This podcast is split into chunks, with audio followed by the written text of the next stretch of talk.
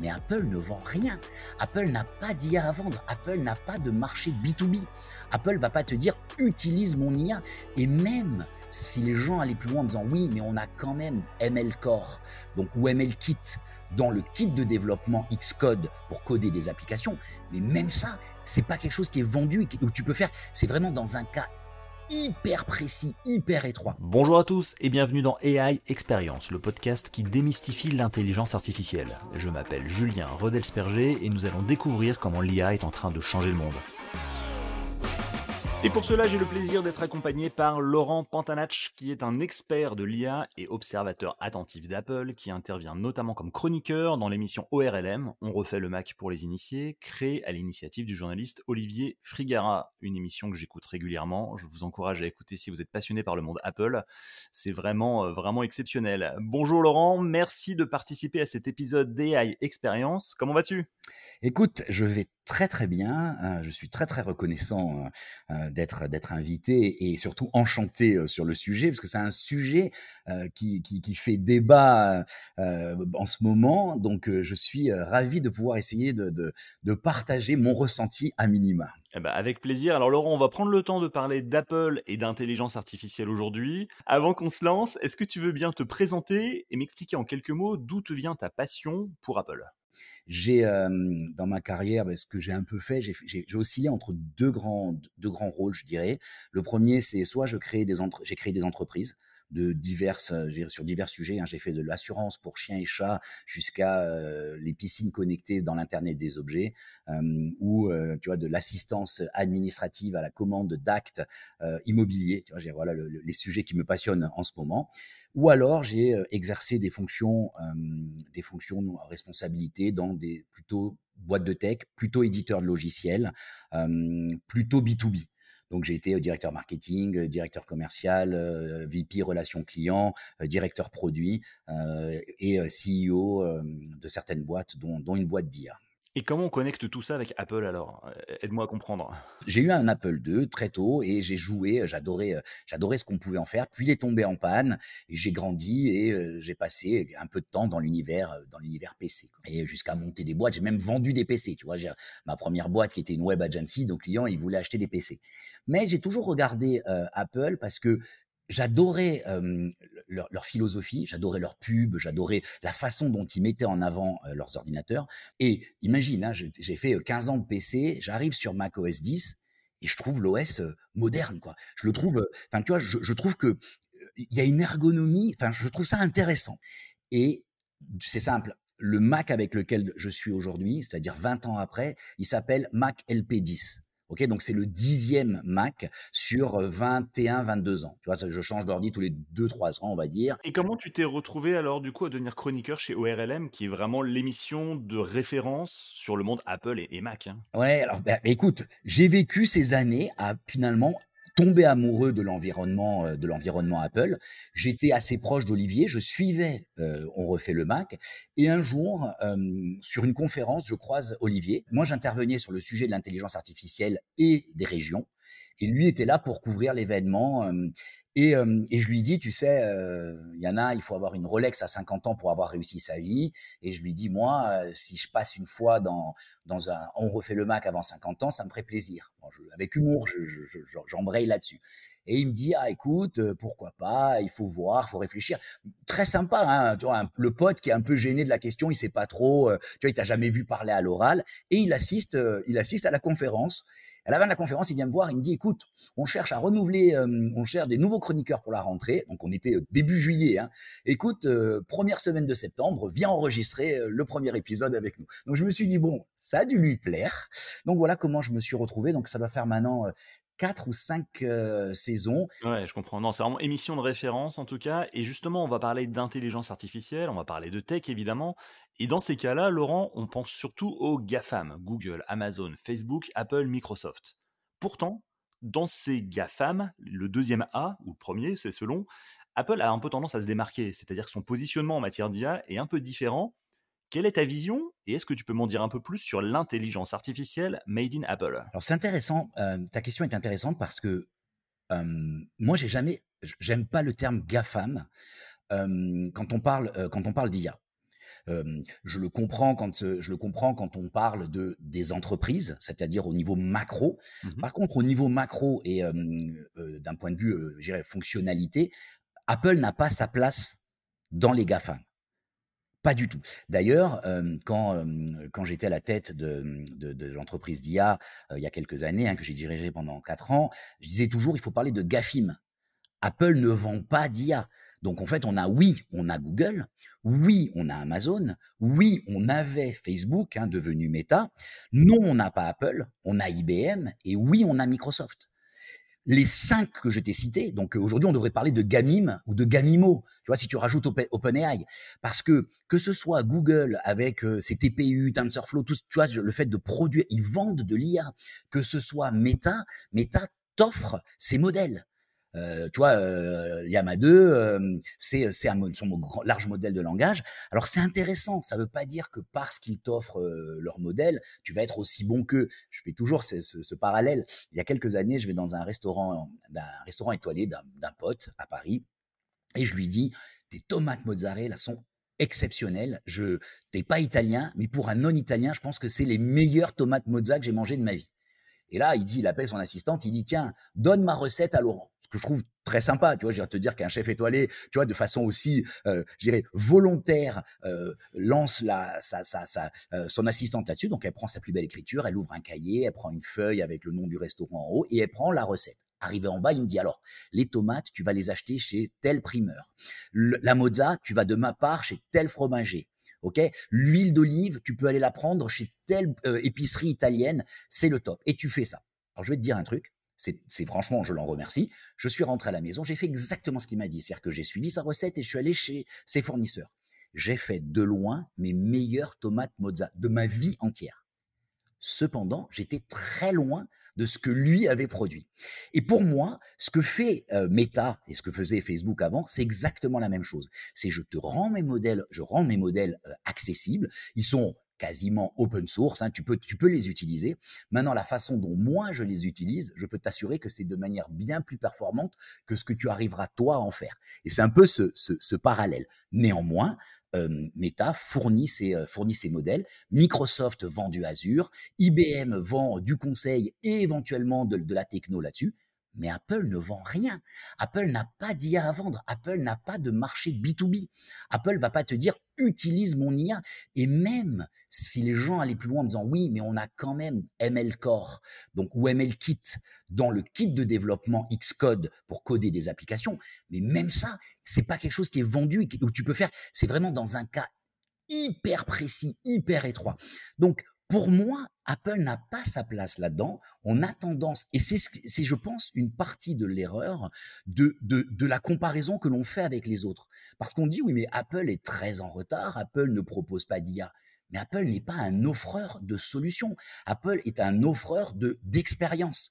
Ils, ils, veulent une meilleure expérience dans leur iPhone, ils veulent une meilleure expérience sur leur Mac, ils veulent une meilleure expérience dans leur AirPod, ils veulent une meilleure expérience quand tu prends des photos, ils veulent mais, te vendre une solution, alors encore plus si c'est du B2B, même pas en rêve. Donc, ta question est intéressante parce que est-ce que euh, le positionnement il est différent? Il n'y a même pas de positionnement pour moi. On n'est même on n'est même pas là-dessus, quoi. Euh... Ouais, ouais, d'accord, je comprends. Mais d'ailleurs, tu as, une théorie, euh, si, si j'ai bien compris, qui, qui, est un peu différente euh, des autres, puisque toi, tu parles d'IA invisible pour qualifier l'offre d'Apple en matière d'intelligence artificielle? IA invisible. Ça, veut dire quoi exactement? Alors, j'ai, je me suis souvent posé la question, et, c'est un débat. C'est un débat que j'ai le, le, dans les personnes euh, qui, critiquent. Ou, et je suis pas défenseur d'Apple. Hein. Je, je, je, me, je, ne me positionne pas en tant que je pense que Apple fait mieux euh, ou moins bien que les autres. Je, suis vraiment un observateur. Et je dis juste attention, ne nous trompons pas ne nous trompons pas sur ce que fait Apple. Et c'est ce que je t'expliquais sur l'histoire des GAFIM. N'allons pas dire à Apple, oh, mais Apple ne, vend pas d'IA. Apple ne vendra, n'a pas vocation à vendre. De la même manière, la philosophie Apple, et je leur parlais un peu plus tôt, pourquoi j'aime l'environnement Apple J'aime l'environnement Apple pour ce qu'ils appellent l'écosystème. C'est-à-dire, je suis sur mon téléphone, je suis en train de, tout à l'heure, j'étais en train de travailler, j'ai besoin de prendre, de prendre une, photo qui est disponible sur mon téléphone, je, clique dessus, je fais copier, je vais sur mon Mac qui est à côté, je clique, je fais coller, et ça fonctionne immédiatement.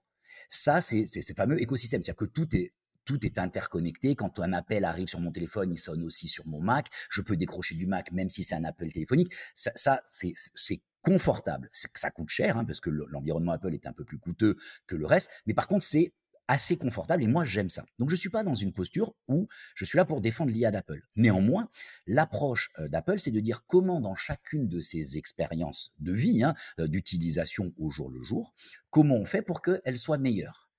Et Apple ne fait pas la promotion de son IA. Ils n'en parlent pas. Ils sont pas là pour. Euh, ils, fanfaronnent pas autour de leur IA, mais ils essayent de te rendre service. Je vais te prendre euh, trois cas parce qu'il y en a un qui m'est arrivé hier que je trouve intéressant. Et c'est pour ça que je, définirai du coup cette invisibilité. Ok? Je te donne trois cas. Il y a quelques semaines, euh, ma femme me dit j'ai besoin du numéro de sécurité sociale de notre plus grand fils parce qu'il a, il a 13 ans et après 13 ans, pour remplir un papier, le numéro des parents qui est ce qui est utilisé avant 13 ans, euh, ne fonctionnait plus dans le formulaire qu'elle remplissait. Et je lui mmh. dis, écoute, je suis désolé, mais je l'ai pas, je le connais pas. Elle me dit, si, on en avait parlé, tu m'avais dit que tu l'avais trouvé. Euh. Et je dis, mais non, je, ça me parle ce que tu me dis, mais je vois pas du tout.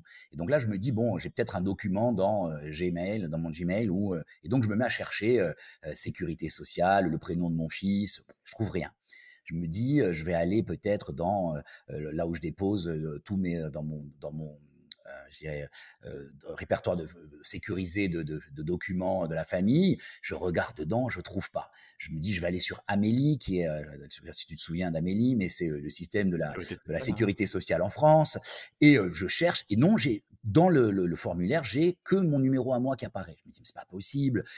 Je, je, me prends la tête. Au bout d'un moment, je me dis, mais attends, est-ce que j'aurais, je vais faire une recherche. Donc, j'ai pas trouvé sur mon, dans mon email, j'ai pas trouvé dans mon, dans, mes fichiers partagés, j'ai pas trouvé sur le, sur le site qui est censé l'avoir. Je me dis, je vais prendre mon téléphone, je vais recomposer le numéro de mon fils. Mon fils est un garçon, donc je tape 1, il est né en 2010, je tape 10, il est né au mois de, il est né au mois de juillet, je tape 07, il est né en Corse comme moi, donc je tape 2B.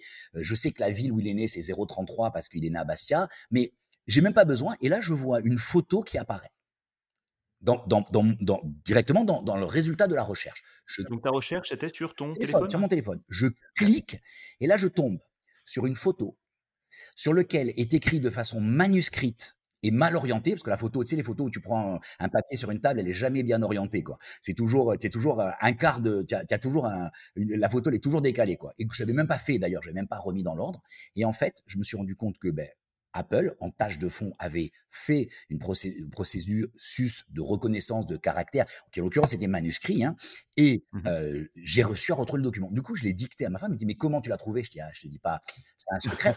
mais j'ai été épaté parce que, si tu veux, je ne savais même plus que j'avais pris cette photo, tu vois, je ne savais même pas que j'étais en possession de cette information. Je te donne un deuxième cas d'usage. Tu vas voir, les trois sont similaires, mais encore une fois, ce qui est intéressant, c'est pas le, le moyen, c'est le fait, c'est ce que ça te procure. J'ai un client qui me commande un acte, un acte immobilier. Je lui envoie le document. Le document, c'est un PDF de 147 pages qui a été rédigé dans les années 60. Donc, c'est un document qui a été tapé à la machine à écrire et qui a été scanné de façon plus ou moins correcte. Hein. tu vois, il faut imaginer un document qui a vécu hein, dans le temps. Et il m'appelle et il me dit Laurent, je suis embarrassé, je viens de passer deux heures et demie à lire tout le document, je suis à la 147e page, je n'ai pas trouvé ce qu'on cherchait et je n'ai pas trouvé et donc on est on a on, est, on, a on a fait fausse route. Et il dit j'ai quand même demandé à un de mes collègues de lire le, document, voir si lui le trouvait. Alors moi je lui dis mais vous cherchiez quoi? Et il me donne le mot clé qu'il était en train de chercher moi, je vais dans mon, dans mon appli qui s'appelle Aperçu en français, Preview en anglais, donc qui est le lecteur de PDF du Mac. Hein. je tape dedans son mot-clé. Et je dis, ce qui est à la page 63, c'est pas ça que vous cherchez. Là, il y a un blanc. Il va à la page 63. Je dis, regardez, c'est celle qui s'appelle 65, hein, parce qu'il y avait un, décalage de numérotation. Il voit la page numérotée 65 et il me dit, vous avez raison. Là, il hurle dans son bureau le nom d'un de ses collègues. Il dit, arrête, arrête, arrête. Laurent nous l'a trouvé. Et il me dit, mais comment vous avez fait? Moi, je dis, je sais pas, j'ai juste tapé dans, enfin, dans mon outil de, de pour lire des PDF. Et lui, il me dit, non, le mien, j'ai cherché, j'ai fait recherche, comme c'était que des pages scannées, il le faisait pas. En fait, mmh c'est juste que ce qu'avait fait Apple, ce que fait Apple, c'est qu'à partir du moment où il y a un contenu, où il y a quelque chose qui est reconnaissable dessus, ils appliquent de la reconnaissance sans te le dire, en tâche de fond, avec les processeurs qu'ils ont développés qui contiennent ce fameux Neural Engine. Donc, et c'est c'est hyper fonctionnel. Moi, en, une minute, j'ai trouvé ce que lui avait pas trouvé en, deux heures de, en deux heures. Moi, je remercie Apple parce que du coup, je me suis dit, ce qu'il faut que je fasse pour mes clients, c'est qu'il faut que je fasse de l'OCR sur l'intégralité des documents. Donc maintenant, j'offre un mmh. service en plus qui fait de l'OCR sur les documents. Parce que, mais, mais parce que eux n'ont pas un Mac pour lire le document. Je te donne la dernière, c'est la même, mais tu vas voir, elle est assez originale. Hier soir, on a, on a fait une très belle mission avec mon partner in crime qui s'appelle euh, Warit sur un sujet d'IA. Euh, pour une boîte, pour une boîte qui fait du matériel hardware. Et, hier soir, on devait envoyer la facture. et c'est le truc qui est moins agréable. Enfin, c'est le truc qui crée le moins de valeur entre guillemets. Oui, bien sûr, tu vas être payé, mais c'est pas. Donc, il me dit, je voudrais qu'on reprenne dans la facture les trois termes qu'on avait mis dans la proposition. Donc, je vais réouvrir la proposition que j'ai sous les yeux. Je copie, c'était une proposition qui était faite sous Keynote d'Apple. Je, récupère les trois blocs et je lui envoie. Et lui, il me dit, c'est marrant, Keynote m'a renvoyé une, image qui contient les trois blocs. Et donc là, il dit, ben, on va tester ta théorie de voir si Apple euh, me permet de copier le contenu du texte euh, à l'intérieur de l'image immédiatement. Il a pris sa, sa, souris, il a glissé sur le texte, il a récupéré les trois blocs de texte qu'il a copié-collé. C'est juste c'est trois cas d'usage identiques dans trois situations différentes qui créent de la valeur instantanée. Donc pour toi, une IA invisible, c'est une IA qui fonctionne en tâche de fond, parfois sans même que l'utilisateur n'en soit conscient, et qui te rend le bon service au bon moment quand on a besoin. Exactement. Et Apple ne fait que ça. Apple ne fait que ça. C'est-à-dire que, tu vois, par exemple, quand tu prends une photo, mmh Apple est capable de t'ajouter de la profondeur dans ton image. C'est en partie euh, de, du virtuel retraité par intelligence artificielle. Tu prends euh, une fonction que moi j'adore, quand je le raconte aux gens, les gens me disent T'imagines faire de l'IA pour du classement? Mais c'est le classement des photos. Moi je trouve ça juste exceptionnel. Quand euh, moi j'ai 100 000 photos, ok? Mon, ma photothèque aujourd'hui c'est 98 000 photos. Mmh je vais jamais trier 98 000 photos. Par contre, d'être capable de me dire que euh, tous les ans, chaque fois que c'est euh, l'anniversaire d'un pote, il m'envoie une mini vidéo et il me dit où, il va reconnaître mes amis et il me fait, il me fait un montage vidéo euh, dans le dos sans rien me dire et que je peux envoyer à mes potes, l'effet, il est, il, est, il est toujours exceptionnel. Pour la famille, c'est génial de voir tes enfants grandir. Tu vois, mon fils, un de mes fils s'appelle Raphaël, l'autre s'appelle Bastien. Raphaël au fil des ans. Et tu as des photos de Raphaël tout petit et qui tu le vois grandir. Et, j'ai juste reconnu cinq photos, dix photos au début de Raphaël. De temps en temps, il me dit j'hésite, est-ce que c'est bien Raphaël? Parce que sur les enfants, tu sais, ils grandissent. Je clique oui, oui, oui, de temps à autre. Mais les gens disent ouais, mais t'imagines? Mettre de la, autant de puissance d'IA pour. Euh, mais non, c'est encore une fois, c'est l'usage, c'est le bénéfice, c'est ce que toi tu en retires. C'est génial de, retirer ça sans que tu aies besoin de rien. Tu récupères cette chose-là. C'est pour ça que j'appelle, moi j'appelle ça ce côté invisible. Mes détracteurs me disent, ouais, c'est parce qu'en fait ils font pas d'IA. Mais non, ils en font plein. Et je, me suis amusé euh, l'autre jour à regarder. Par exemple, ils utilisent l'IA pour synchroniser ton calendrier et tes messages. Mmh si tu as reçu dans, tes SMS euh, une, une, tu vois, quelqu'un qui dit on n'a qu'à se voir à telle date, il te propose de le rajouter immédiatement dans ton calendrier. Il te le, il te le positionne en disant regarde, il y a un tel qui te proposait ça. Tu as, je sais pas si tu as, il y a le, un truc qui marche moins bien qu'ailleurs. Et encore une fois, je suis pas là pour défendre Apple. Je suis là juste pour dire il y a des domaines pour lesquels c'est intéressant. Le clavier, ils ont amélioré l'écriture prédictive. beaucoup de gens te disent que c'est pas le meilleur, que sur d'autres OS ça marche mieux. Bon après euh, c'est probable, hein, mais c'est utilisé, c'est beaucoup utilisé aussi pour tout ce qui est autour de la santé c'est-à-dire l'analyse du sommeil, toutes les informations de santé. Avec une Apple Watch notamment. Hein. Exactement, donc tu vois. Et donc il y a ça.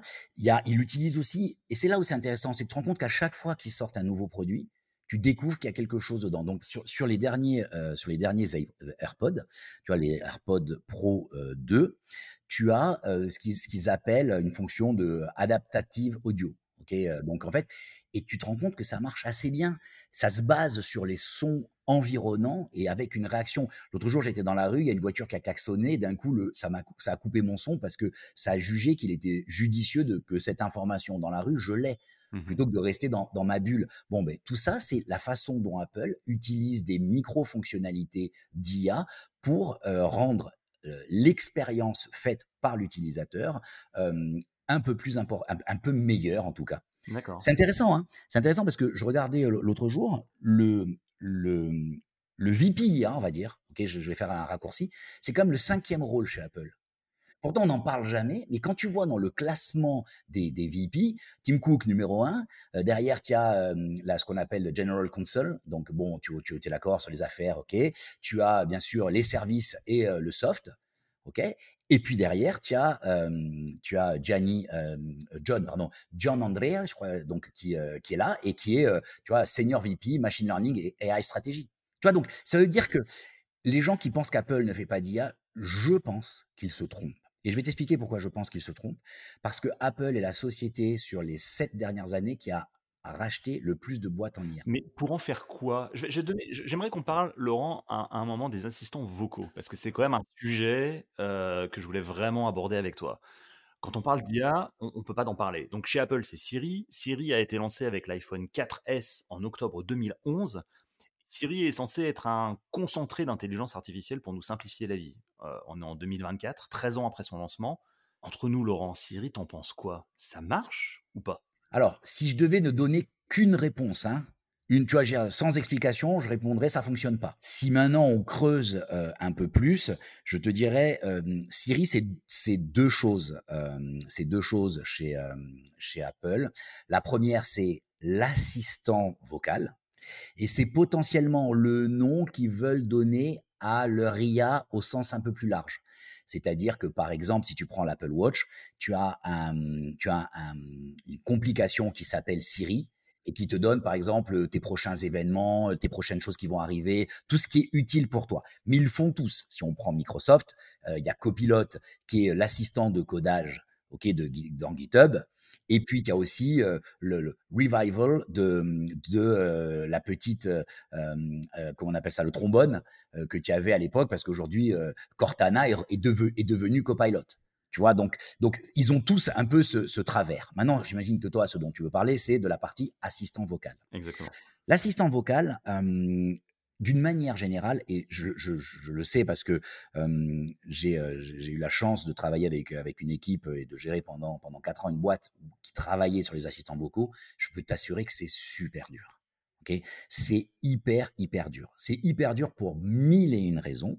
Et parmi les raisons, c'est que c'est quelque chose déjà de composite. Les gens ont tendance à dire, tiens, je pose ma question à mon assistant vocal et il me répond, mais non, rien qu'entre la poser la question, déclencher l'assistant, poser ta question, qu'elle soit comprise et qu'il te donne une réponse, c'est euh, plein de choses différentes. Donc, dans cet environnement, tu as, tu as plusieurs choses. La première, c'est être capable de comprendre euh, le, le, mot que tu vas dire pour, euh, pour faire que ton assistant se, se, se déclenche. Mmh Donc, euh, chez Apple, c'est euh, dit Siri, tu peux le modifier en Siri. Euh, tu, as, tu as chez Alexa, c'est Alexa, mais comme les gens s'appellent Alexa, ils ont été obligés de permettre que ce soit autre chose qui déclenche, qui déclenche le mot Alexa. Chez Google, c'était OK Google. Tu vois, donc chacun avait le sien. C'est ce qu'on appelle le wake-up keyword. Donc, c'est le système est en train d'écouter en permanence. Je, et pense que tu as fois... déclenché tous les assistants vocaux de tous les gens qui nous écoutent. ouais, je sais. Là, là, là, là j'ai fait tous ceux qui nous écoutent, pas dans les, dans les écouteurs. J'ai fait un strike. J'ai essayé de le faire assez doucement pour pas déclencher le mien qui est assez proche. C'est pour ça que je le premier, je l'ai dit assez, de façon assez, avec une voix assez, assez douce. Et euh, mais, mais, euh, mais, mais tu as raison. Tu sais que, tu sais que euh, Alexa avait développé euh, une expertise parce que sur Amazon il y avait euh, une pub à la télé et que sur et ça avait déclenché des commandes des commandes automatiques. Donc c'était une publicité pour dire voilà ce que vous pouvez faire, vous pouvez demander à Alexa commande-moi des couches. Et Mmh en fait, ils ont eu toutes les couches qui ont été commandées et en fait, ils ont été obligés de développer un système pour que s'il y a un déclenchement de commande de couches en instantané, tu vois, sur une zone, c'est peut-être qu'il y a une publicité qui est passée à la télé à ce moment-là pour faire euh, ce truc-là. Mais tu vois, tu vois le, le genre d'expertise que tu es obligé de, de, de, de développer parce que ben, l'assistant peut être à côté de la télé. Mais pour revenir, la première étape, c'est d'être capable de déclencher l'assistant. Une fois que l'assistant a compris que tu es en train de lui parler, ce qu'il faut, c'est qu'il écoute ce que tu lui dis et qu'il soit capable de le comprendre. Alors, il y a le cas simple, hein, c'est euh, je suis à 50 cm de l'assistant face à lui, euh, j'ai réussi à déclencher euh, le, le, le, le, le- le- je dirais, le, mode écoute Mmh et je lui parle. Ça, c'est la théorie, quoi. En théorie, tout se passe bien. Mais dans la pratique, c'est jamais comme ça. Dans la pratique, tu es dans la rue, tu es dans la voiture avec un bruit de voiture, tu es à la maison avec du bruit dans la maison et des des gens qui parlent en même temps. Donc, il faut réussir à extraire d'un brouhaha déjà, euh, euh, tu vois, le, le bruit du signal, quoi. Séparer les deux. Bon, certains sont bons, certains sont moins bons. Je trouve que Apple est pas hyper bon, mais pas mauvais non plus, à condition que tu restes dans les cas d'usage pour lesquels l'assistant a été prévu. Mmh et, donc, c'est souvent le débat. euh, et euh, tu parlais tout à l'heure d'Olivier Frigara. Olivier, lui, euh, il, est équipé en Alexa chez lui parce qu'il trouve qu'Alexa est bien meilleur, entre autres sur un usage. Et toi, tu, peux, es peut-être confronté à ce cas-là. Son épouse est australienne et donc la maison est bilingue. Et aujourd'hui, par exemple, l'assistant d'Apple n'est pas bilingue. Si tu choisis une langue au départ, et alors que l'assistant, par exemple, d'Amazon, lui, l'est. Et donc, tu as, tu, as, tu, as cet intérêt. Mais il faut comprendre cette phrase. Et une fois que tu as compris cette phrase, il faut être capable d'aller mener une action ou mener une recherche et ensuite la lire. Et c'est là où, pour le coup, je trouve que Apple est assez mauvais. Euh, sincèrement, je trouve qu'Apple est assez mauvais. Pourquoi Apple est mauvais? Parce que si tu es dans un cas d'usage typiquement de la maison, donc tu dis allume une lumière, coupe telle, mets telle prise en marche, baisse le volume, fais ça. On est dans le cas d'usage hyper classique de l'application de, ce que veut Apple, et là ça marche très très bien, plutôt bien. Ok, allez, on va pas être trop arrogant. En revanche, dès que tu lui dis je fais une recherche sur le net et qu'il te répond j'ai trouvé plusieurs réponses, si tu veux, je peux te les envoyer sur ton téléphone, c'est frustrant.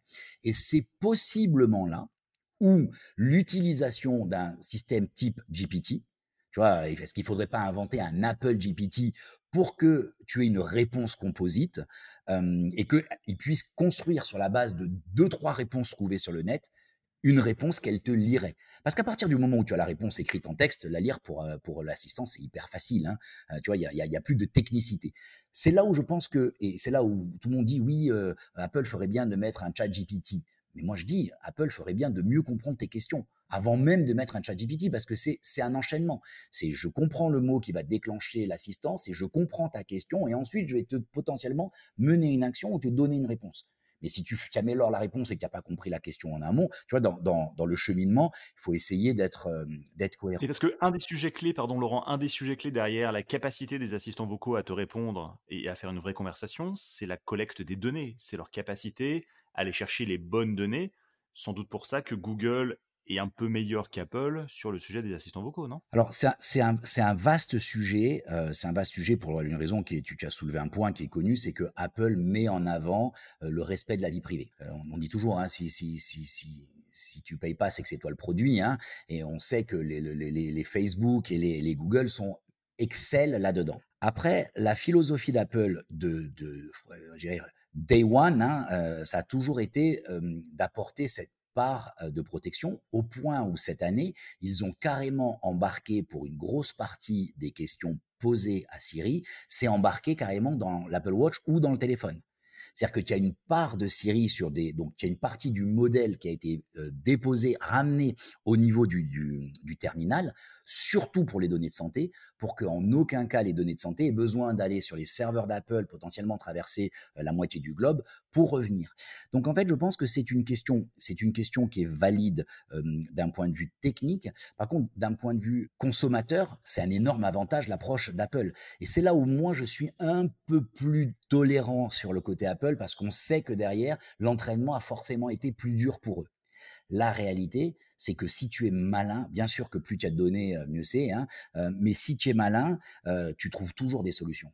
Et, Apple a la capacité à créer des données, euh, tu vois, type composite, même voire même qu'il crée, euh, tu vois, de, la donnée générée pour pouvoir entraîner ces, modèles. Donc c'est un vrai problème de fond, mais ils ont les moyens financiers de faire, de, faire euh, générer ces, ces datasets d'entraînement pour y arriver. Donc, pour moi, le bénéfice de la protection est plus important. Euh, tu vois, c'est pas un vrai blocage la, situation. Après, euh, il faut pas qu'Apple, euh, Apple a quand même été euh, pris la main dans le sac quelquefois. Hein. C'est-à-dire que certains, on sait qu'il y a des sociétés externes, tous ils ont été pris la main dans le sac. Mais on a su qu'à certains moments, Apple avait fait appel à des sociétés externes pour justement taguer, labelliser ces datasets et que potentiellement des gens avaient eu accès à des enregistrements.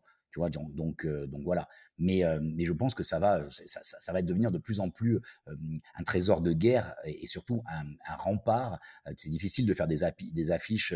nous, en France, on dit en 4 par 3 outre-Atlantique, je crois que c'est billboard, hein, et sur des billboards en disant que tu fais la sécurité si tu te fais attraper la main dans le sac tous, les, tous les 4 mois. Donc, ce qui n'est pas le cas hein, en l'occurrence, mais ça leur est arrivé. Et je sens beaucoup de bienveillance dans tes propos quand tu parles de Syrie, ce qui m'étonne un peu, parce que je sais que tu peux être aussi parfois très tranchant quand il y a des choses avec lesquelles tu n'es pas tout à fait en phase. Donc Non, alors, je, je, Tu, as, tu as raison. Tu as raison. Je suis. tu as raison. Tu as raison. je suis certainement trop indulgent avec Siri. On me le reproche. tu vois, même mon entourage, Olivier, les autres chroniqueurs me, le reprochent et, et j'ai pas de, j'ai pas de, tu vois, si on prend par exemple, si on, avait interviewé le docteur Luc Julia, qui, était, venu, qui était venu, il avait été fondateur de Syrie, hein, c'est ça hein? Alors c'est pas tout à fait vrai. Hein. En fait, il a rejoint Syrie, il a rejoint Syrie au moment où Syrie a été intégré dans Apple. Donc il a été appelé à ce moment-là. Beaucoup de gens, même lui, il dit je suis le grand-père de Syrie, mais, mais au final, il n'était pas là, il n'était pas au, tu vois, il n'était pas à l'inception du, du, projet. Il a par contre travaillé avec des gens qui étaient là, des, proches de lui, euh, qui étaient, pour lesquels d'ailleurs il a un grand respect. Hein, il, raconte dans un de ses livres et qui est très intéressant sur ce sujet-là. Et, euh, donc il a rejoint l'équipe pour intégrer euh, intégrer Siri chez Apple. Et il te le dit, il est assez critique avec le début. Hein, il te dit au début, Siri c'était avant tout un gros moteur de règles. C'était pas de, de l'IA. Ce que moi je pense, que moi je pense, c'est que Apple, pendant longtemps, a gardé cette espèce de moteur de règles. C'est-à-dire que finalement, euh, ça marchait pas très bien, mais là où ça marchait, ça marchait plutôt bien. C'est le principe du, du, moteur de règles. Tu n'es pas capable de répondre à toutes les questions. Par contre, celle où tu réponds, tu as tendance à répondre mieux que parce que tu n'as pas la possibilité de l'erreur que tu as avec le problème de la compréhension. Mmh je pense qu'ils se sont un peu endormis euh, sur leur laurier. Je pense qu'ils le savent. Et je pense que les, acquisitions qu'ils ont faites en sont la preuve. Je te disais tout à l'heure, euh, ils sont devant Google, devant tous les autres en termes d'acquisition sur les euh, sept dernières années. Mmh ils ont racheté 32 euh, boîtes, je crois, dans l'IA. 32 boîtes dont on, dont on le sait. Alors, souvent, on ne le sait pas parce qu'Apple l'a dit, parce qu'Apple ne communique pas sur ses rachats. Mais par contre, on le sait parce que ben, forcément, il y a un moment donné, il y a quelqu'un qui bossait dans une boîte et puis on n'entend plus parler de lui pendant deux ans. Il n'a plus le droit de dire où est-ce qu'il bosse et on comprend que c'est plutôt le mode de fonctionnement d'Apple sachant que Apple fait beaucoup de ce qu'on appelle de, euh, les Anglais ont un terme que j'adore, hein, qui est hack hire. Donc en fait, c'est pas une acquisition, c'est une hack embauche. Ok, donc euh, parce avec le jeu de mots et euh, donc en fait, ils se servent d'aller trouver des pépites pour embaucher des super bons profils. Ok, sachant que les boîtes qu'ils ont rachetées, celles pour lesquelles on a eu les montants, les montants de rachat sont, je vais pas dire ridicules. On parle parfois de 200 millions de dollars mais on est très très loin des, boîtes gigantesques euh, au-dessus du, milliard. Tu vois, euh, on n'a pas, on a aucune, quasiment aucune licorne dans les rachats. Ils ont racheté des boîtes, euh, tu vois, qui étaient valorisées quelques dizaines de millions de dollars. Donc, ils ont tendance à aller chercher une expertise précise. Et ce que les observateurs tendent à dire, c'est que forcément, à un moment donné, on, sait qu'ils prennent leur temps. Et ça, ça ressort dans le produit. Mais c'est intéressant parce que tu dis Apple prend son temps, rachète des boîtes, met un peu d'argent. L'autre côté, on a Microsoft qui investit des milliards de dollars chez OpenAI. Est-ce que tu n'as pas un peu un deux poids deux mesures? Et quelque part, si ça va vite, c'est peut-être parce qu'Apple n'accélère pas suffisamment sur le côté IA. J'en profite pour citer euh, Mark Gurman, journaliste de Bloomberg et expert d'Apple, qui disait il y a quelques mois que l'entreprise a du retard à rattraper, tu l'as dit, euh, lui aussi, que Google et Microsoft déploient des versions d'IA générative et que les dirigeants d'Apple ont été, je cite, pris au dépourvu par la soudaine fièvre de l'IA dans l'industrie. Quel est, quel est ton regard, toi, sur ce qui se passe, sur ce qui s'est passé ces dernières semaines et sur ce qui va se passer dans, dans ce secteur chez Apple? Écoute, ta question est intéressante parce qu'elle fait le lien avec le point d'avant. Le point d'avant, c'était finalement les assistants. Ce qui est intéressant, c'est que sur les assistants, on, sait, alors encore une fois, quand on dit on sait, hein, c'est toujours difficile d'avoir une info. Moi, j'ai beaucoup d'humilité face aux informations. On se doute. Souvent, quand on dit on sait, c'est qu'on se doute. Mais il y a une série d'informations cohérentes qui sont mises bout à bout et à un moment donné, tu comprends que on a des ordres de grandeur. Mais l'ordre de grandeur d'Amazon, c'est que ils ont mis chez Amazon dans Alexa plus de 10 milliards de dollars d'investissement. Et je te parle d'Alexa, l'assistant vocal. Hein. Donc, ils ont mis plus de, plus de 10 milliards de dollars d'investissement. Et ils te, le constat qu'ils font, c'est, eux hein, qui le font, c'est que c'est un échec. C'est-à-dire qu'ils ont de mémoire licencié, je ne veux pas dire de bêtises, mais je crois 10 000 personnes de la branche Alexa assistant vocal. Tu imagines 10 000 personnes, c'est que, c'est que ça fonctionne pas. Pourtant, on considérait que c'était ceux qui avaient la meilleure approche. C'est-à-dire qu'ils avaient une approche avec des compétences. Hein, c'était tous ces skill sets que tu pouvais ajouter à ton assistant. Ils avaient, ils, ont, ils ont du mal. imagine une boîte comme Apple qui est un peu euh, sous le radar, euh, qui a en plus une philosophie un peu secrète. Euh, combien c'est potentiellement dur. Après, je suis pas certain. Il y a cette phrase qui dit oui, les dirigeants d'Apple auraient été surpris. Je me méfie toujours de ce aurait été surpris quand tu vois le, mal qu'ils ont à communiquer des, informations euh, réelles. Euh, tu vois, donc sur du style, oh, on a été mauvais cette fois-ci, David. Tu vois, quand tu vois comment ils marketent les choses, euh, c'est intéressant. Tout à l'heure, tu parlais d'IA invisible.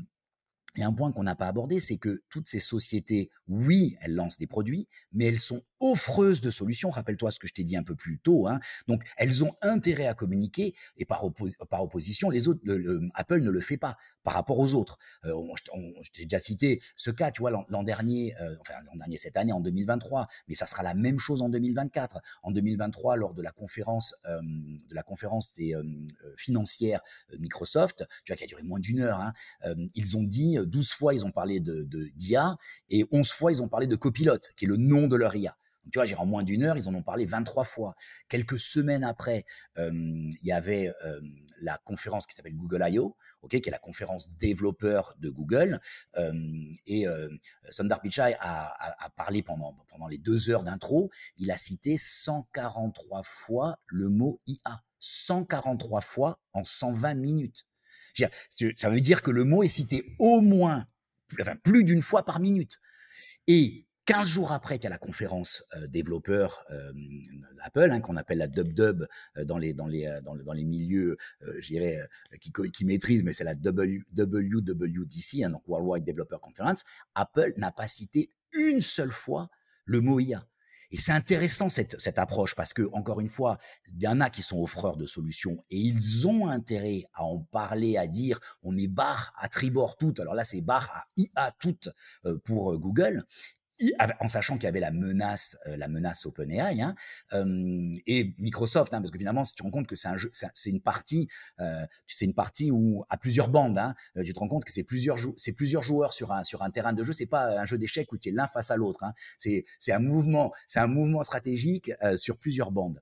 Oui, en plus, on n'a même pas parlé d'Elon Musk et Twitter, qui enfin de X, qui est encore autre chose. Hein. Oui, et de et de Grok et finalement de X qui est capable d'alimenter Grok en mmh. temps réel pour avoir du contenu. Donc donc, tout à fait. Donc, je te disais ça parce que, ce, que ce que tu me disais, c'est la perception du, marché. Oui, Apple aujourd'hui, n'étant pas offreur, ne parle, ne parle que très peu d'IA. pourtant, ils ont fait plus d'embauches, tu vois, sur les, je te disais, entre 2010 et 2023, j'avais, j'avais noté, entre 2010 et 2023, ils auraient fait 32 acquisitions en IA. Sur la même période, Google en aurait fait 21. Tu vois, c'est beaucoup moins. Meta en aurait fait 18, Microsoft 17 et Amazon 10. Donc imagine, ça voudrait dire qu'ils auraient fait trois fois plus d'embauches qu'Amazon. Et pourtant, euh, on parle plus, on pense plus à IA pour euh, Amazon entre guillemets, en tout cas, euh, ou pour Google que pour pour Apple. C'est certainement que c'est l'approche historique d'Apple, hein, si on le fait chez nous. Tony Fadell, dans son livre Build, que, j'adore, il y a plein de choses intéressantes, raconte à un moment donné comment il a essayé d'amener à Steve Jobs le fait de racheter Android Android était indépendant et il lui a dit, et la réponse que lui a fait, Steve Jobs, c'est: «Fuck you, on va le faire nous-mêmes». Tu vois?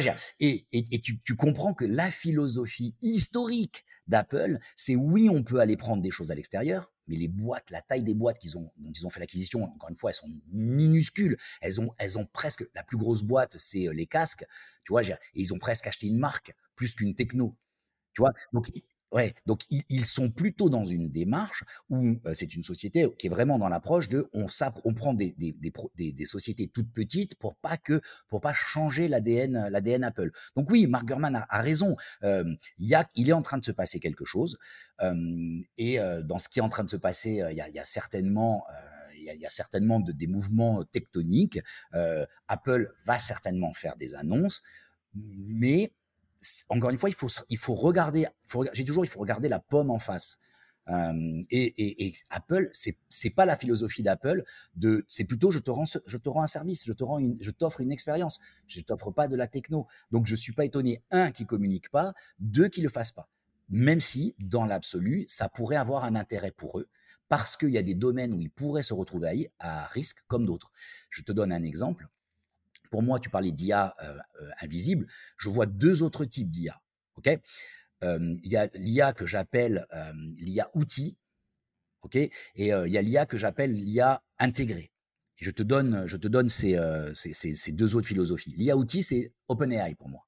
Mmh c'est tu vas sur OpenAI, tu te connectes, tu discutes avec dans, dans, une fenêtre de chat et tu obtiens un résultat. C'est vraiment un outil indépendant tu, demandes à Dali, fais-moi, ou à Midjourney, fais-moi une photo qui contient ça, ça, ça, et pas ça, mais aussi ça, et pas ça. Et donc, tu, tu deviens un chief, chief prompt officer et tu maîtrises l'art du prompt et tu sais faire ce que, faire, faire ce que tu veux à ces outils d'IA dites génératives pour créer un contenu, que ce soit un contenu texte ou un contenu euh, imagé, voire un contenu vidéo. ok? Et c'est un, un outil. Après, il y a tous ceux qui sont dans la posture où ça devient un danger pour eux. ok? C'est par exemple un Photoshop. Mmh le risque de Photoshop, c'est quoi? C'est que à un moment donné, les gens n'utilisent même plus Photoshop pour construire leurs images. Et qu'ils disent je, suis tellement bon en prompt et je suis tellement capable de donner d'informations et un prompt qui est, vraiment euh, qui est ta réflexion. Hein. Quand toi, tu fais ton dessin, tu dis tiens, je vais mettre un peu plus de soleil en haut à gauche, tiens, je vais mettre un peu plus de d'arbres à tel endroit, tiens, le trait, je vais mettre un peu plus de contraste ici, ça sera plus joli. Imagine que tu puisses, ce que ton cerveau pense et qui, qu'on traduit par de la créativité, hein, tu le traduises en prompt et tu le fasses faire à un outil. Pourquoi aller dans Photoshop pour le faire. Donc, Adobe, a réagi quand même. Hein. Tout à fait. tout à fait. C'est pour ça que je dis. en place certains, certains outils. Hein. Oui, mais c'est pour ça que c'est ce que j'appelle l'approche intégrée. C'est-à-dire, on a un outil existant. ok on est Adobe, on a Photoshop, on a Illustrator, et on intègre dans notre outil des outils dits génératifs pour venir mmh. compenser un, un manque. Eux, bien sûr, se positionnent en disant nous, on est le meilleur des deux mondes.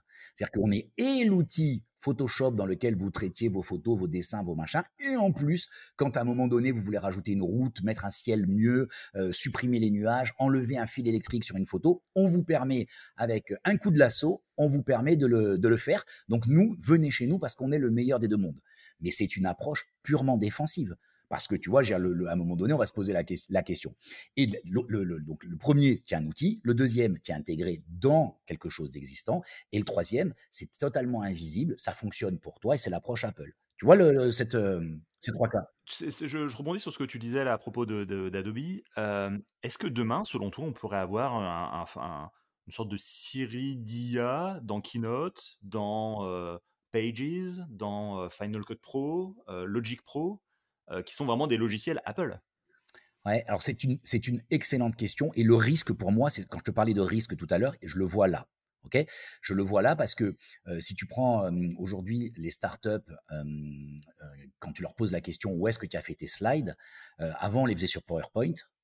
Ceux qui étaient sur Mac et, qui aimaient Keynote le faisaient sur Keynote parce que Keynote permet un certain nombre de choses qui sont assez sympas. Moi, je suis assez fan de Keynote, mais quand tu poses la question aujourd'hui aux startups, où est-ce que tu fais tes slides, ils les font même, ils les font pas dans Google Sheet, hein, dans Google euh, Slide. Hein. Google Slide aujourd'hui, ça, c'est c'est c'est un bon outil, mais mais c'est un outil que tu souffres. Dans, pour moi, je souffre autant dans Google Slide que dans PowerPoint parce que le positionnement d'une slide à l'autre, beaucoup de gens te disent on le fait dans Canvas. Ok. Ok? Donc, ça veut dire que potentiellement, il y a une solution qui n'existait pas, il y a, qui était invisible il y a 4 ou 5 ans, qui est arrivé et qui est en train de balayer euh, une lame de fond, qui, qui est en train de transformer la façon dont tu fais tes slides. Apple, ils ont une, une position qui est, qui est, assez euh, problématique parce que à la fois, tu peux pas dire que tu n'investis plus dans Keynote parce que ça reste quand même un outil existant, mais en même temps, c'est pas l'outil qui est le plus qui est le plus utilisé. Donc le risque, c'est quoi? C'est que potentiellement, il y a une vague de fonds IA qui se, qui se, qui arrive là, que les outils finalement passent tous à l'IA et que Apple se disant cet outil est pas vraiment beaucoup utilisé, on met pas d'IA dedans et que l'outil soit passe passe complètement aux oubliettes. Le risque étant surtout sur des outils comme Final Cut, puisqu'on sait que Adobe a déjà intégré de l'IA dans Illustrator, dans, euh, dans euh, Photoshop, et ils, ils, sont en train de le faire dans Premiere. Donc ça veut dire que tu ne peux pas ne pas, ils ne pourront pas euh, Apple ne pas le mettre dans Final Cut parce que sinon il y aura un déclassement qui va se qui va se produire. Euh, donc donc il va falloir qu'ils se posent euh, la question de, de comment le faire. Et ils, ils, sont attendus au tournant. Alors Laurent, si on se projette un peu dans le futur, quelle est toi ta vision sur la stratégie d'Apple autour de l'IA Et j'aimerais aussi qu'on parle du Vision Pro, ce casque de réalité mixte qui doit normalement être lancé début 2024, printemps 2024. Est-ce que c'est un, un, un, nouvel usage en termes d'IA et comment tu vois les choses dans le futur? Je pense qu'Apple va pas pouvoir rester indéfiniment euh, en donnant cette image de l'image qui me convient moi. Hein, euh, je fais une IA invisible et utile pour les utilisateurs, mais je pense qu'à un moment donné, il y a un tel engouement. Euh, je dis pas qu'ils vont, qu'il va falloir qu'ils communiquent, mais il va falloir qu'ils montrent qu'ils ont qu'ils ont embrassé dans le sens saxon euh, du terme, c'est-à-dire qu'ils y vont quoi euh, sur ce sujet parce que euh, la perception des, des, des, de, du marché aujourd'hui c'est si tu as pas d'IA, tu n'es pas moderne c'est triste, hein, c'est triste à dire. J'étais sur un salon euh, il y a un mois. Euh, C'était un salon de la, un salon de, de l'immobilier. Il y avait 360 exposants. Il y avait 290 exposants qui disaient qu'ils faisaient de l'IA. Mmh. Et qu'il y avait certainement 200 exposants qui n'avaient pas besoin de faire de l'IA. C'est-à-dire qu'en fait, dire qu'ils faisaient de l'IA, c'était uniquement une approche marketing. Parce que, parce que leur, leur métier n'en avait pas, n'avait pas besoin. Tu tirais pas de valeur au fait de, dire que tu faisais de l'IA. Mais euh, moi, ce que je pense, c'est que l'IA va, l'IA présenté comme ça va disparaître. C'est comme si aujourd'hui je te disais, vous savez, on est une boîte super moderne, on communique par email. Je passerais pour quelqu'un de complètement has. Mais à l'époque, les gens disaient, vous avez un email, donnez-moi votre email, je communique par email. Tu vois, donc je pense qu'on est dans cette phase un peu romantique. Il y a quelque chose de nouveau qui sort, c'est l'IA, il faut dire qu'on fait l'IA. Et puis demain, ça deviendra un outil euh, que tout le monde utilisera et ça, on aura juste accéléré la vitesse du business et ça, ça sera intégré dans, dans ce qu'on fait. OK? Donc, là où, Apple, ça va être difficile, c'est que Apple, ils ont cette espèce de, culture du secret. Ils aiment bien maîtriser leur communication, ils aiment bien choisir comment ils communiquent. Et on pensait que des choses sortiraient à la conférence développeurs à minima sur le fait de pouvoir mieux exploiter le moteur, la partie hardware de, de, leur processeur, puisque chaque génération de, hardware qui sort a un processeur en termes d'IA qui est euh, quasiment deux fois supérieur à celui de l'année d'avant. Donc c'est que forcément, il y a quelque chose derrière, il y a un intérêt. On sait que eux l'utilisent, mais pourquoi finalement on pourrait pas faire que on les, les, développeurs l'utilisent pour que leurs applications soient bien meilleures dans l'univers iOS que par exemple dans l'univers Android? Et ça bouge pas là-dessus.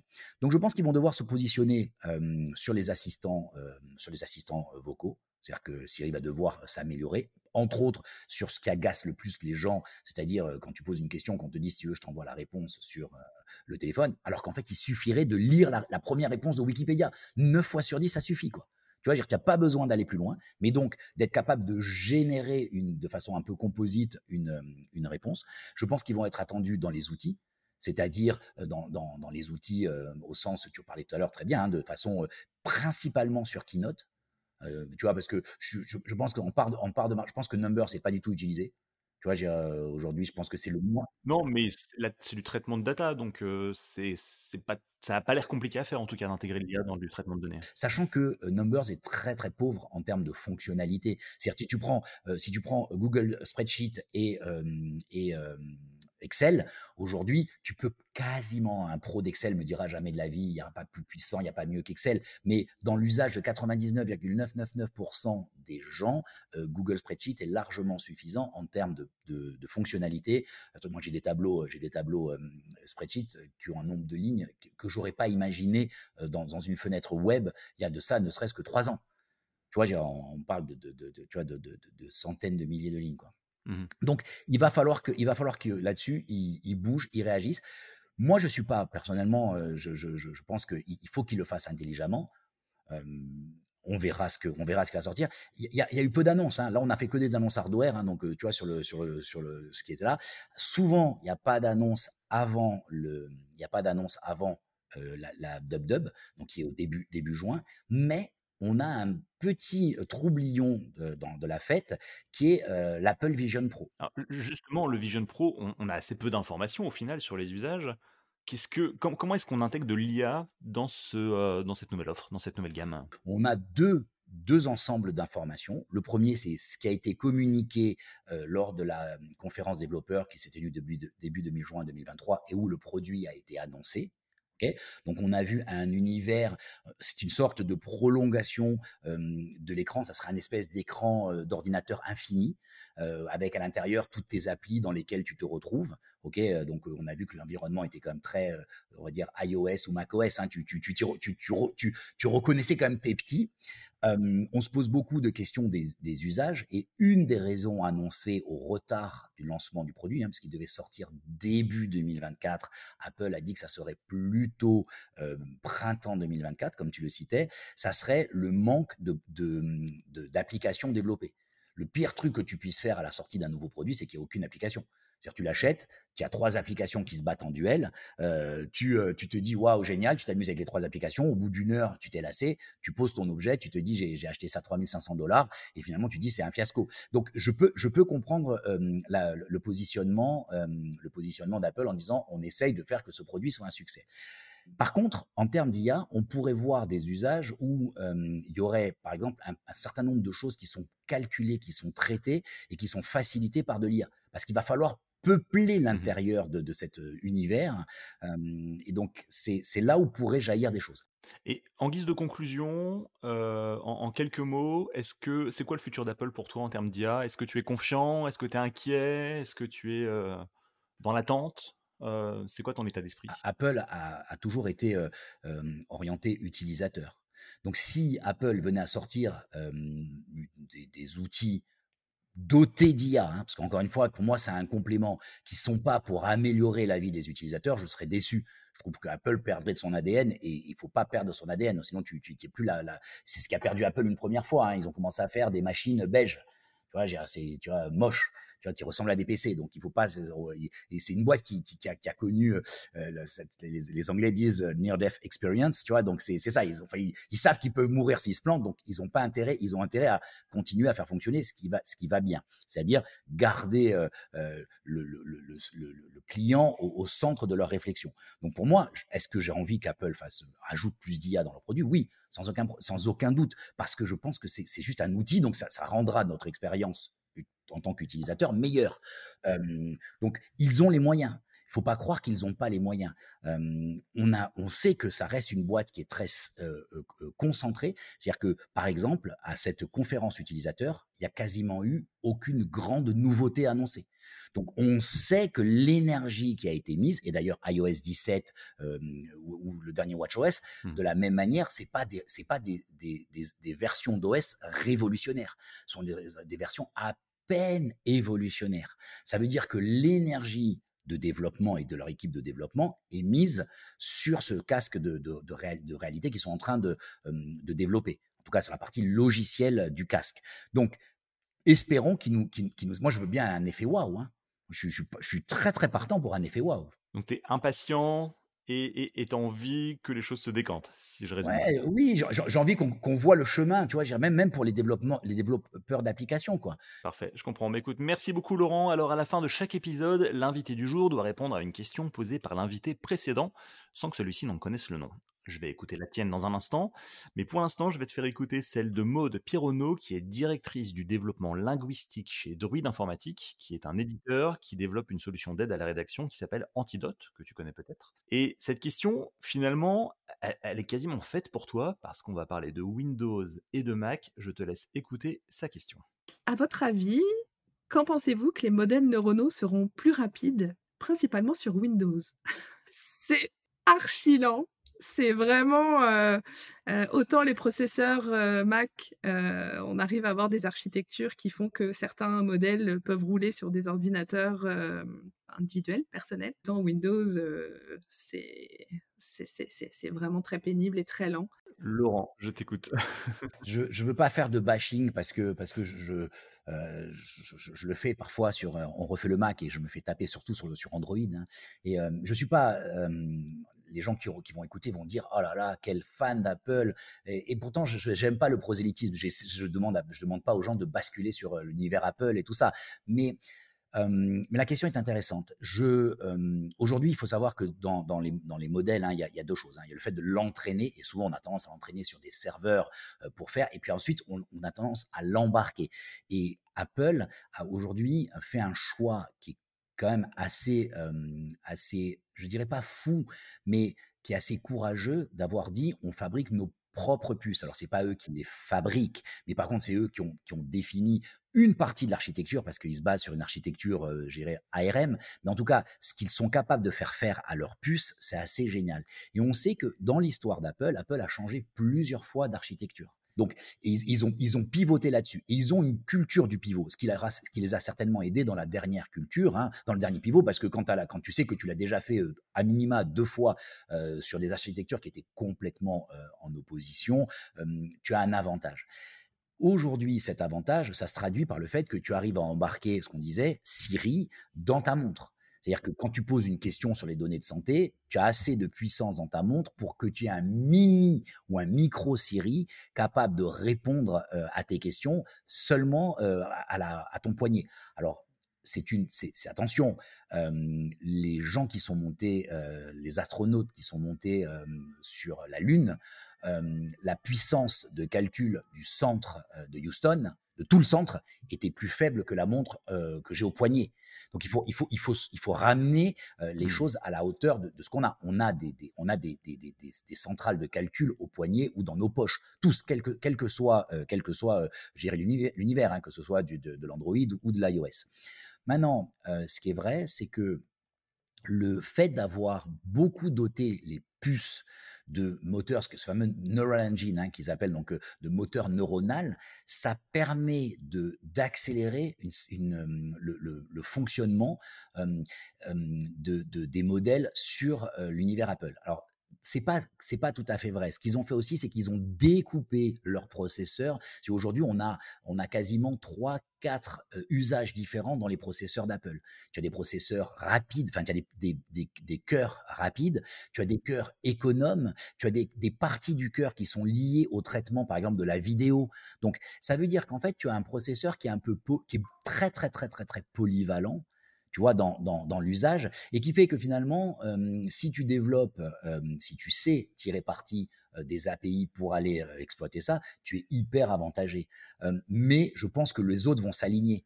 Tu vois ce que, ce que je veux dire? Wow, les, les, processeurs Windows, l'architecture Windows va forcément devoir euh, rattraper son retard, notamment pour le traitement des LLM. Tu sais que tu sais que c'est une, une question une question qui est hyper dure parce que la difficulté aujourd'hui de l'architecture, euh, euh, ce qu'on appelle la fameuse x86, hein, qui, qui, date du de la fin des années 70, hein, donc du début des années 80, tu vois, avec le 80-86, euh, je crois que c'est le premier, c'est 80-88, il y avait après le coprocesseur mathématique, puis après on a connu, euh, on n'a pas eu le 186, il a été sauté, mais 286, 386, 486, puis après on a appelé euh, les processeurs Pentium, on a, tu vois, on a cette architecture, elle a une espèce de, de je suis pas un grand expert de ça, et on a dans notre équipe un mec qui s'appelle Frédéric Rassa qui est, qui est, qui est une tronche là-dessus, mais elle a une rétrocompatibilité, et en fait qui la freine terriblement dans ses avancées parce qu'en fait les, instructions euh, x86 tu vois tu, as toujours cette, cette rétrocompatibilité qui rend les processeurs un petit peu complexes à utiliser si tu veux euh, pivoter. C'est pour ça que Microsoft au début avait dit on sortira pas de Windows sur ARM et puis on a vu que finalement Windows sur ARM existait et que progressivement donc on sent sachant que Microsoft l'avait fait hein, parce qu'ils avaient des, des, devices qui étaient sur ARM mais on sent qu'ils se posent la question de ce pivot qui est un pivot philosophique. C'est comme si tu dis j'ai toujours parlé une langue et du jour au lendemain tu dis ben je dois apprendre une nouvelle langue et parler de la nouvelle langue et ne plus jamais parler de l'ancienne. C'est il faut imaginer la, la, violence que ça peut que ça peut avoir. Donc c'est un peu le, la c'est un peu la, limite de, Windows, en tout cas c'est pas tant Windows que le processeur x86. Euh, c'est aujourd'hui une force d'Apple et je suis pas certain qu'ils l'exploitent assez. C'est-à-dire qu'ils ont finalement sorti des M1, M2, M3. Le M2 a été plutôt un fiasco. Ils ont sorti très vite des M3 euh, pour essayer de masquer le fiasco du M2. Mais on a des machines qui demeurent d'une puissance par rapport à, un PC qui est assez euh, assez phénoménal, surtout sur ces usages-là. Donc je, pense que je pense qu'il y, aurait un intérêt de la part d'Apple de, de, bien réfléchir, tu vois, de pas sortir une nouvelle machine tous les ans, surtout sur un portable. Hein. Je pense pas qu'il y ait besoin d'avoir, euh, tu vois, de, cette course et plutôt de trouver comment faire venir plus de développeurs et de meilleurs usages, y compris pour faire tourner les modèles sur leur processeur. Parfait. Eh bien, écoute, merci beaucoup Laurent. Alors maintenant, je t'écoute. Quelle question est-ce que tu aimerais poser au prochain invité? Écoute, je vais, euh, je vais te poser la question suivante. J'espère que ce ne sera pas une question piège. Hein. Donc voilà, ma question est la suivante. Dans une immersion totale, hyper réaliste, et qui nous attend bientôt a priori, hein, tu vois, on en a parlé, euh, comment fait-on la distinction entre la perception et la réalité? Parfait. Eh bien, écoute, on va parler de tech, de philosophie, un petit peu d'IA. J'aime beaucoup ta question. Merci beaucoup, Laurent, pour ta participation. Je rappelle que tu es chroniqueur, spécialiste de l'IA et du marketing et fin connaisseur d'Apple. Merci d'avoir participé à ce podcast. Merci à toi et euh, longue vie à ton podcast. Merci beaucoup, Laurent. Au revoir. Si vous avez aimé cet épisode, n'oubliez pas de vous abonner à l'émission sur votre plateforme de podcast préférée. Votre soutien compte et vos commentaires peuvent aider à partager cette expérience avec d'autres. Vous pouvez aussi visiter le site web ai-experience.io pour aller plus loin. A très vite pour un nouvel épisode.